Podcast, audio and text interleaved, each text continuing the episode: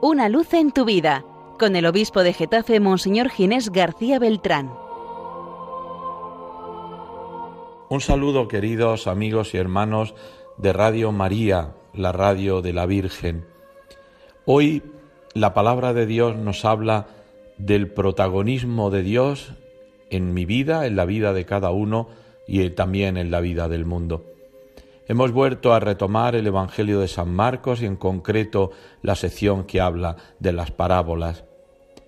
La palabra de Dios no, nos habla cómo Dios está en nuestra vida, muchas veces sin hacer ruido, cómo Dios trabaja en lo pequeño, en lo desconocido, en lo que no se ve cómo Dios es el que hace crecer nuestra vida y el que da también fecundidad a nuestra vida y a la vida del mundo.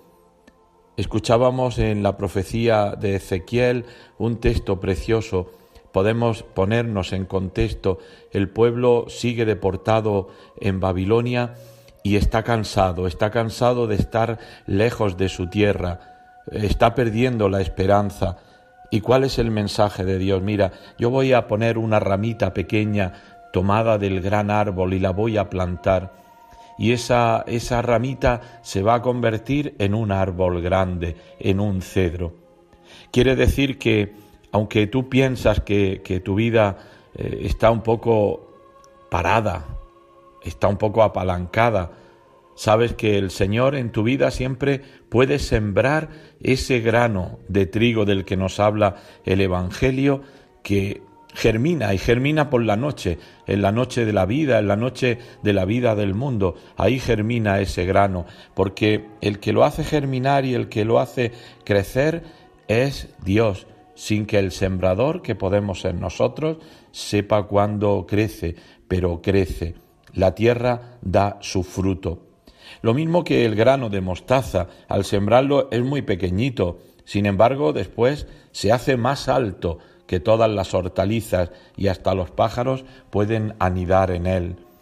Es también una, una, lección preciosa para nosotros. Cuando pensamos que somos insignificantes, que no somos importantes, que nadie cuenta con nosotros, pensar que Dios de ese árbol pequeñito, de esa semilla pequeñita, quiere sacar también un árbol grande, el árbol de tu vida.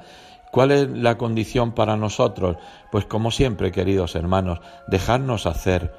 No se trata de, de hacer muchas cosas, se trata de que el Señor haga en ti, porque Él siempre está dispuesto a hacer en ti. Dice San Pablo en la segunda carta a los Corintios, que también leemos en este domingo, que tengamos buen, buen ánimo, porque sabemos que mientras estamos en este mundo estamos desterrados del Señor, pero, pero caminamos con buen ánimo porque esperamos encontrar al Señor. Por tanto, una invitación a caminar en la fe.